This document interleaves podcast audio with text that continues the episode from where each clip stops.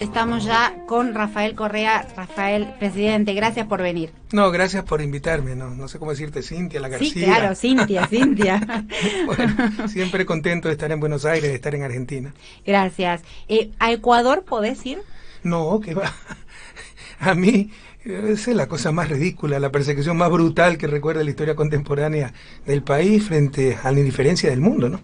Por ser un país pequeño pero a mí desde el 2018 me parece sacaron una de prisión por un secuestro eh, por que un policía dijo que yo lo había ordenado. No conozco al policía. Ya el policía, dicho sea paso, se refugió aquí, vino a Argentina, grabó un video diciendo que lo obligaron, lo sacaron de la cárcel, lo amenazaron con ponerle nueve años de prisión porque él hizo un arresto arbitrario, se llama, en Colombia, de un delincuente que estaba prófugo, y que lo amenazaron con nueve años de prisión si es que no me involucraba a mí. Ya lo confesó, está en el video, le puedo mandar después el video, ¿no? Reconociendo que, que, no me conocí, etcétera, pero de todos modos sí, el orden de prisión. Luego, tengo 46 juicios penales. Luego, pues... Eh, 46. 46. Eh, yo me levanto cada día a ver qué, nueva acusación tengo, más que Pinochet, del Chapo Guzmán y el Capone juntos. En todo caso, eh, lo último y lo más grave, nos involucraron en un caso de sobornos que no han existido sobornos, me acusaron de ser el, el, cabecilla de la organización criminal, como no tenían pruebas, finalmente me sentenciaron por instigador por medio de influjo psíquico. Aquí tengo la sentencia en mi celular, si quieren que se las lea textualmente. ¿no? Ese juicio lo, lo realizaron en plena pandemia, cuando habían suspendido todas las audiencias, menos esta. A mi abogado le dio COVID, lo obligaron a ir. ¿ya? Y la última etapa, casación, normalmente dura un año. La sacaron en 17 días laborales, ¿para qué? Para tener todo listo uno o dos días antes del 18 de septiembre de 2020, cuando era el registro de las candidaturas para impedirme ser candidato e incluso impedirme regresar al país. Porque modestia aparte, si yo estaba en el país, incluso sin ser candidato, ganamos la elección. Mm. O sea, ellos ganan con trampa. Lazo es un presidente fruto de la trampa, por esta persecución política brutal. Modestia aparte, no, liderazgo aparte. Lo que pasa es que uno es el líder fundacional, si tú quieres, y puede unir a la gente. Hubo mucha división entre nuestra gente, ¿no? Mucho desconcierto, falta de estrategia. Es diferente estar en el país. ¿Qué consecuencias tiene no haber podido ganar y que sea Guillermo Lazo el presidente? Gravísima, no cambian la historia. Mira, detienen la historia, no van a lograr cambiarla, retrasan la historia. Créeme que una cosa más dolorosa es ver la destrucción del país pero también tengo compañeros presos, cuatro años el vicepresidente, un hombre honesto, patriota. Hemos estado en la cárcel con Jorge Pero también un caso escandaloso, lo involucrado en el caso de Brecht, no acusan a Odebrecht. Argentina querida, no acusa, Ecuador es el único país que no acusó a Odebrecht, porque llegó un trato con Odebrecht diciendo, si usted acusa al vicepresidente para votarlo, porque nuestras piedras en el zapato para apoderarnos del país, ¿no? Ni siquiera los eh, acusamos a ustedes. Y quedaron en absoluta impunidad y un hombre honesto como Jorge Glass lleva más de cuatro años preso. La situación es muy grave, pero como te decía, duele la destrucción del país, duele mis compañeros perseguidos, encarcelados, pero también duele el absurdo que es su desarrollo, la energía que gastan en tratar de destruirnos. No lo van a lograr. La energía que nosotros gastamos en defendernos. Y lo vamos a lograr, lo estamos logrando. Pero si todas esas energías se utilizaran para sacar adelante nuestros países, ya seríamos desarrollados. Ese es su desarrollo, ya basta, esto tiene que cambiar. Estamos hablando con Rafael Correa en vivo en nuestros estudios. En 2016, eh, no, en 2017 fue el referéndum que prácticamente te proscribió. 2018. El referéndum. una consulta popular absolutamente inconstitucional, tramposa, sin dictamen de la Corte Constitucional que ya estaba listo. Proscriptiva. Es que reformaba la Constitución y para eso se requiere eh, dictamen de la Corte Constitucional. Ya tenía el dictamen preparado, se filtra, en que le decía, estas preguntas son inconstitucionales, me prohibían a mí ser candidato y se tomaban un organismo que se llamaba el Consejo de Participación, que es el que designa todas las autoridades de control, y con eso tomaban el control del Estado. Esas dos preguntas se las bloqueaba, se las votaba, las eliminaba el informe de la Corte. Como se filtró, mandaron directamente ese informe de la Corte diciendo que había pasado el plazo, primera vez que tenemos algo así, y hicieron lo que les dio la gana, engañando a la gente, manipulando, ahí están las consecuencias. Ecuador hace cinco años que está fuera del Estado de Derecho, eh, supuesta democracia es tener elecciones que tampoco son libres, con manipulación de la prensa, con trampas, pero realmente se apoderaron de todo el Estado, la doble moral, las inconsistencias son terribles. Por ejemplo, eh, si a nosotros por Twitter alguien nos, nos acusa de habernos pasado un semáforo, al día siguiente tenemos allanamiento, orden de prisión. A Moreno se le descubrió hace tres años su cuenta secreta en Panamá. 100 raya 4 raya 10 71 378 Balboa Ban, INA Investment, INA por sus tres hijas, Cristina, Karina e Irina. Tres años después todavía no le habla de la fiscalía. Pandora Paper, involucrado hasta el cuello el presidente Lazo, no hace absolutamente nada fiscalía. O sea, la doble moral es atroz, realmente. Y es el mapa del lofer, ¿no? De la persecución a nivel regional, porque esto que, que te ocurrió a vos, vamos a tutearnos, ¿no? Nos, permitimos ese código de conversación. Eso que te ocurrió a vos le ocurrió a Cristina, a de Cristina Kirchner aquí en la Argentina, a dirigentes del, del kirchnerismo, y a, por supuesto a Lula en Brasil, Evo Morales, golpe de Estado, Celaya, golpe de Estado. Estamos hablando de un mapa regional sobre el lofer Em, y la avanzada en este en esta idea de oleadas no que, que fluyen como dice García Linera. Vos decís no, nos invertimos mucho tiempo en defender en defendernos pero lo vamos a lograr. Crees que el Lofer a pesar de la derrota en Ecuador está en retroceso no le están aplicando eh, con más eh, profundidad que nunca. Por ejemplo con el caso Pandora Papers que es lo que hizo Lazo Correístas nos quieren desestabilizar, es el mundo que lo acuse de corrupto. Y reactivó una serie de casos contra mi secretaria, mi ministro de Educación, contra muchísima gente en nuestro gobierno. Es así siempre. Cada vez que tiene un problema político, ¿no? y nosotros reaccionamos, por ejemplo, Pandora Paper es imposible de obviar, una acusación a nivel mundial, eh, nos mandan señales. Por ejemplo, cambiaban de cárcel a Jorge Glass. Le quitaban horas de visita, cosas así, diciéndonos, si ustedes siguen molestando, sus rehenes políticos las van a pagar o van a seguir siendo perseguidos. Es muy paradigmático este mapa del lofer que está describiendo Rafael Correa aquí en nuestros estudios. Yo estuve en la cárcel en Ecuador con Jorge Glass. El paralelo con Amado Vudú es casi calcado, ¿no? Es casi calcado. La, eh, el intento de eliminar, eliminar al rival político, o sea, no discutir democráticamente. O sea, que vos no puedas ir a Ecuador porque si ibas, ganaban las elecciones, es eliminación del rival político. Nosotros no sabemos ser antagonistas democráticos. Si tú eres mi antagonista tienes que ser corrupto, criminal, etc. Entonces, te odié desde el principio Correa, del 2007, porque me caías mal o porque yo soy de derecha y tú eres progresista. Pero 15 años después te acusan de corrupto y está. Yo te he odiado desde el inicio porque eras corrupto. O sea, se convencen de lo que quieren creer mm. para justificar sus odios. Y así nunca tendremos verdadera democracia. Pero en todo caso, sí, yo creo que hay marcas registradas argentinas en el, en el caso ecuatoriano. Eh, por ejemplo, también hubo un cuaderno, en el caso Soborno. Aparecieron cuadernos. Que, dijeron que estaban registrados los sobornos del 2012 al 2016, que ya está risa. Un cuaderno de 38 páginas. Entonces, cuando dijimos, bueno, hagamos el examen de tinta para ver qué antigüedad tiene. No, no, no, recién lo hice a finales del 2018 en un vuelo Guayaquil-Quito porque me dio una inspiración eh, de golpe súbita, ¿no? Bueno, resulta que el, cuaderno tiene 38 páginas, el vuelo Guayaquil-Quito demora 30 minutos. O sea, es mentira por los cuatro costados pero no pasa absolutamente nada.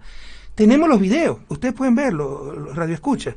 Justiciaamarrada.org, justiciaamarrada.org, donde se demuestra los mails que intercambiaba el juez de la causa, Iván León, puesto a dedo, con la secretaria fiscal preparando la sentencia del caso Soborno. Es un fraude procesal gigantesco. Pero no pasa absolutamente nada porque es contra el progresismo. Y contestando un poco tu pregunta, porque eso sí lo debe saber América Latina. Esto es una estrategia regional, no es casualidad, no es, como el plan Cóndor.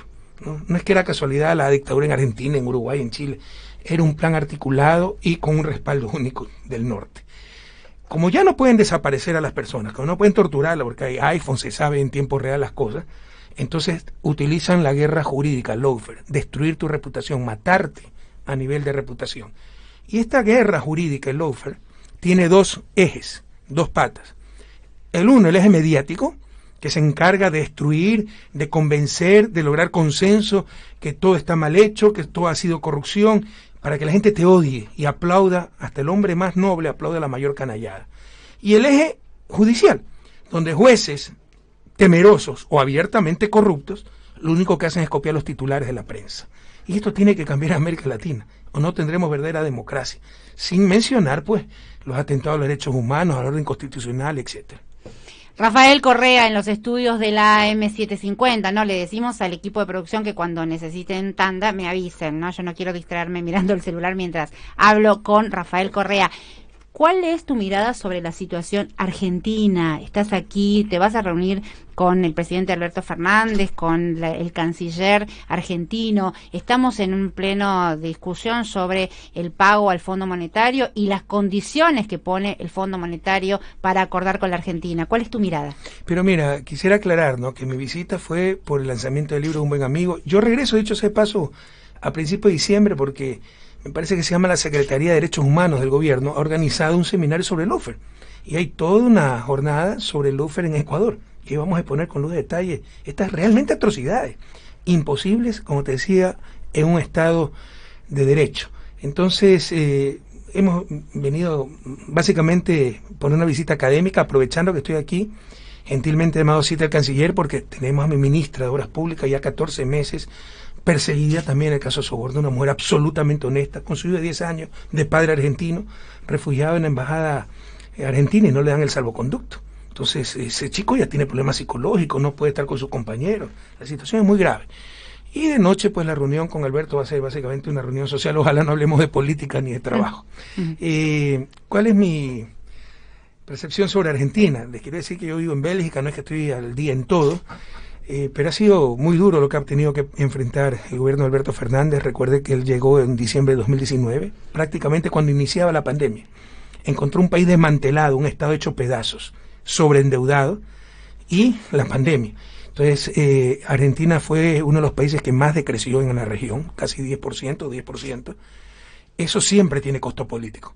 Por más que tengas un presidente brillante, que lo quieras, etcétera, en la desesperación de que no encuentras trabajo, que tus hijos se graduaron y están en el desempleo, de que no hay ingreso, de que tu tiendita no vende, buscas culpables, más, culpables, más aún con la manipulación de la prensa. Entonces eso justifica un poco el resultado de las pasos, pese a que Argentina también es de los países que más rápidamente se está recuperando. Va a crecer un 8 o 9%, pero no va a recuperar todavía los niveles eh, prepandemia. Y hay problemas de desequilibrios macroeconómicos que se traducen en inflación. Eso básicamente es eh, el problema de la deuda. Mm. Y la deuda con el Fondo Monetario eh, adquirida por Macri, que él gozó de esa deuda, en lugar de con ello reactivar la economía argentina, generar infraestructura. Algo similar pasó en Ecuador. Se endeudaron en decenas de miles de millones de dólares, pero no quedó un centavo en Ecuador. Por un lado entraba la plata de deuda, créditos, por otro lado salía con la fuga de capitales. Al final, ¿qué pasa? El país se queda endeudado, Ecuador, Argentina, la economía echa pedazos y la plata fuera, en manos privadas. Entonces, eso le pasó a Argentina y ese es el problema básico, sobre todo para la, la inflación. El servicio y la deuda crea presión de balance de pagos, crea presión sobre el dólar y eso genera inflación. Es interesantísimo escucharte, Rafael Correa, por además por todo tu expertise, como todo el mundo sabe, sos economista. ¿Cuál es tu percepción? Pero a pesar de eso soy buena gente. sos economista, claro, y buena gente. es una eh, contradicción, algunas veces pasa. Claro, a veces pasa. ¿Cuál es tu mirada sobre el Fondo Monetario Internacional? Mira, nada bueno se puede esperar del fondo, no, nadie se haga ilusiones. El Fondo Monetario está ahí para cuidar los intereses de los países hegemónicos y del gran capital financiero transnacional y por eso hay que negociar muy duro. Yo en 10 años jamás negocié con el Fondo Monetario. Creo que a lo sumo alguna vez conversamos para darle información, porque como hemos firmado esos tratados teníamos la obligación. Pero nunca vino una misión a decirme qué hacer o no hacer. Y si venían, por el mismo avión los regresábamos. O sea, si vienen como turistas, bienvenidos. Si vienen incluso como asesores, buena fe. Si vienen como virreyes, por el mismo avión se regresan. Entonces, bueno, eh, yo creo que usted tiene un gran ministro de Economía, un tipo muy preparado, el ministro Guzmán, pero sí les puedo decir algo, ¿no? Eh, con el nivel de deuda que tiene Argentina, fue el mayor rescate de la historia del Fondo Monetario Argentino, de lo que tengo registro. Si Argentina no paga, no es solo un problema para Argentina, es un problema para el fondo. Claro. Entonces yo creo que hay que jugar duro. Mm, claro, interesantísimo. Me das pie una cantidad de cosas, entre otras la, la comparación, hablabas de las condiciones del fondo con las declaraciones de lo que, y las declaraciones si vienen como virrey decías, bueno, nosotros hace poco recibimos las declaraciones desde los Estados Unidos de Mark Stanley, el embajador designado por el presidente Biden, absolutamente intervencionistas. No sé si escuchaste lo que dijo, pero dijo que Argentina era un bus turístico al que le faltaban las ruedas, exigió un plan pidió un plan que, que Argentina no había pagado su deuda porque no, y tampoco había presentado un plan económico el embajador te cuento una anécdota. Cuando recién iniciamos el gobierno, eh, bueno, Ricardo no fue, Ricardo Patiño no fue mi primer eh, canciller, pero cuando ya era Ricardo canciller, un canciller histórico de Ecuador, un año, un año y medio de gobierno, viene el nuevo embajador gringo y y le dice muy claramente a Ricardo, usted por favor cuídese de no entrometerse en la política ecuatoriana, en no comentar sobre cuestiones políticas. Y el embajador, porque alguien, no se preocupe, si yo tengo alguna observación, primero se la diré a usted. No, no, no me he entendido. No queremos observaciones de ustedes. A no ser que ustedes permitan nuestras observaciones también. Usted no tiene que meterse en Claro, claro. Le estaba proponiendo una confidencialidad. o sea, una injerencia como concesión que antes de meterse primero nos iba a decir a nosotros. en todo caso, también expulsamos a una embajadora por sus expresiones totalmente desatinadas, grotescas y, falsas además, ¿no? Eh, básicamente diciendo que el presidente era un corrupto porque se había nombrado un jefe de policía corrupto que después fue sobreseído en todos los casos, pero y se permitió declarar eso y le expulsamos del país. Mira, cada, cada gobierno tiene su estilo, uno tiene que velar por el bien común, no por sus visiones personales, tiene que siempre hay que ser prudente cuando se dirige un país, pero también hay que hacer respetar la soberanía y la dignidad. Y yo te digo algo que aprendí en los 10 años de presidencia, los vasallos no son respetados, son utilizados. Rafael Correa en los estudios de la AM750. Tengo una mesa de periodistas que se mueren por hacerte una pregunta. Luego quiero volver a profundizar el tema Javier, eh, Javier no, Guillermo Lazo y Pandora Papers. Y ahora Alan Longi. Correa, ¿qué tal? Buen día. A ver, se está negociando la deuda con el Fondo Monetario Internacional, hay debates dentro del Frente de Todos, la ultraizquierda aquí en Argentina pide no pagar, Ecuador siente un antecedente regional que es declarar parte de su deuda ilegítima. Eh, no sé si conoce el detalle de aquí de la deuda en Argentina, cree que se puede extrapolar ese ejemplo y cómo fue ese proceso en Ecuador. Pero cuidado, que fue la deuda comercial es primera vez, o sea, en verdad la auditoría fue de toda la deuda, también se reportaron los abusos de esta deuda multilateral. Si quieres, hay a grandes rasgos tres tramos de deuda. La deuda comercial, los bonos, ¿ya? La deuda eh, con los organismos multilaterales de crédito, Fondo Monetario, Banco Mundial, BID, que normalmente van de la mano, y la deuda bilateral con países como China y sobre todo los países del Club de París. Entonces, básicamente la que nosotros eh, decidimos unilateralmente no pagar, es decir, declarar moratoria unilateral, porque se demostró que se había pagado tres veces, que había unas corruptelas impresionantes, hasta el punto que muchas veces nuestros ministros de Economía que iban a negociar en nombre del país eran tenedores de deuda. Eh, los abogados de los acreedores tenían la misma dirección postal que los abogados del país. O sea, estaban una colusión impresionante. Entonces decidimos no pagar esa deuda y finalmente la recompramos a precio del mercado, que era lo correcto. Porque cuando te hablan de renegociación de deuda, dicen, logramos un 10% de reducción, es sobre el valor nominal, sobre el 100%. Pero en el mercado se está negociando 30%, en verdad pagaste 60% más. ¿Sí me explico? La referencia debe ser el valor de mercado. Ah, no, pero salen perjudicados los acreedores. Ellos ya compraron esos bonos en el mercado secundario. ¿no? Y por último, si pasó algo que derrumbó el precio de los, de los bonos, el, el costo debe ser compartido entre acreedor y deudor, no solamente todo el costo sobre el deudor. Entonces nosotros renegociamos ese tramo de deuda comercial, ¿no? No la deuda multilateral, ni, bueno, siempre se renegocia, pero no es que dejamos de pagar, perdón, eh, preciso, dejamos de pagar, declaramos moratorio unilateral solo en el tramo de deuda comercial. Eh, los otros dos tramos, pues, negociamos con los multilaterales y con los préstamos bilaterales. Emanuel Herrera. ¿Cómo está Correa? Eh, quien tomó deuda en el último tiempo, me acuerdo que el anuncio fue día después que lo hizo Mauricio Macri, fue Lenín Moreno. ¿Usted no sabía que Lenín Moreno lo iba a traicionar? Pero si hubiera sabido, jamás lo hubiera apoyado. lo único que es excelente, ese tipo que es un psicópata, nació para odiar y para destruir, es un tipo perverso, en el cinismo, nos engañó a todos. Es más, tenía una imagen impresionante, de hombre bondadoso. Yo me acuerdo cuando asumió que se abrazaron, lloraron juntos. No, lloramos, pero sí lo felicité. Cantaron, sí cantaron. Pero no, pues sí, se supone, estuvo con nosotros 10 años. Luego nos traiciona, empieza a decir que hay corrupción por todos lados, más el, apoyo de la prensa, pero cosas tan ridículas, por ejemplo, que si un puente costaba 100 y acabó, eh, se presupuestó en 100 y acabó costando 130, decían que los 30 era sobreprecio, no es reajuste de contrato. Pero tú pregúntale a cualquier ecuatoriano, no, 30 millones de sobreprecio. No hay un juicio de sobreprecio. Pero tal fue el bombardeo mediático con la complicidad de este sinvergüenza. Pero la pregunta obvia, bueno, en 10 años, ¿dónde estuvo usted? Pues? Y no es que servía el café, pues era el vicepresidente seis años y cuatro años más fue nuestro delegado ante las Naciones Unidas para personas de discapacidad en, Suiza, pero era vicepresidente nacional de Alianza País. O sea, ¿qué tonto? ¿O qué? Que no se dio cuenta de los 10 años de corrupción galopante. Nadie le hacía esa pregunta. Porque eran cómplices de él para perseguirnos. En todo caso, la engañó a todos, ¿no? Engañó a todos y en eso sí hay que reconocer la excelencia de Lenín Moreno. El único que es excelente es en el cinismo.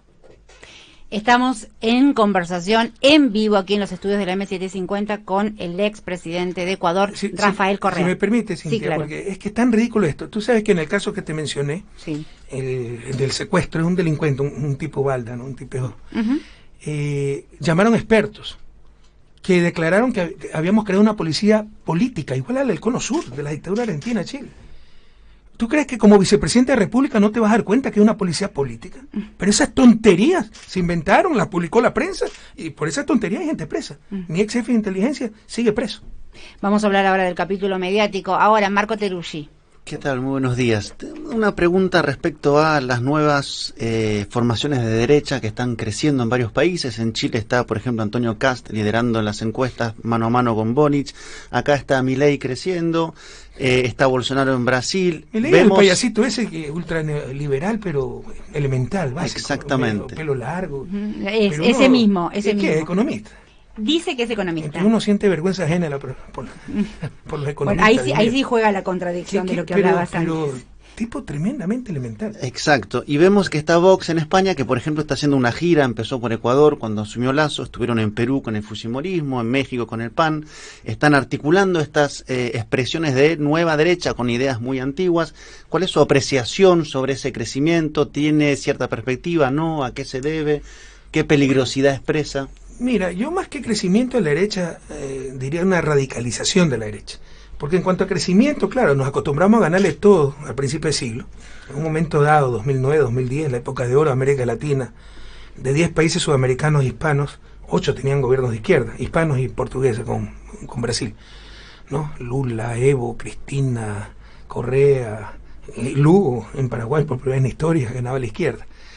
Eh, a diferencia de los años 90, cuando dieron el fin de la historia, eh, ya el pensamiento único, la reforma del Consenso de Washington, donde las tres elecciones presidenciales en Ecuador de los años 90 hubo segunda vuelta, ¿no? tenemos primera y segunda vuelta, las dos, segunda vuelta, la vuelta final fue derecha contra derecha. Ahora acabamos de perder unas elecciones por nuestros propios errores, y por cuatro puntos. Entonces, eh, eh, yo no creo que haya crecido la derecha, precisamente por eso, porque ve el crecimiento de la izquierda, porque a pesar de la persecución algo queda, nuestros pueblos ya pueden comparar, se ha radicalizado. Y hay una derecha ya fascista, con un plan articulado, liderado por Vox en España, que ya te utiliza el lenguaje de la dictadura de los 70. Hay que luchar contra el comunismo, la Santa Cruzada contra el comun- comunismo, y son peligrosísimos. Y tienen un Vargas Llosa que dice, este, bueno, así, así no haya... Lo, lo importante es que voten por nosotros, así no sean elecciones limpias. Básicamente eso fue lo que dijo la otra vez. Así hagamos trampa, ¿no? Entonces ya no respetan derechos humanos, democracia, constitución, honras y no les importaría respetar la vida, te insisto, no caen en eso como en los 70 porque todo el mundo se enteraría en tiempo real. Entonces lo que sí tenemos es un surgimiento de la extrema derecha y no solo en América Latina, en el mundo entero.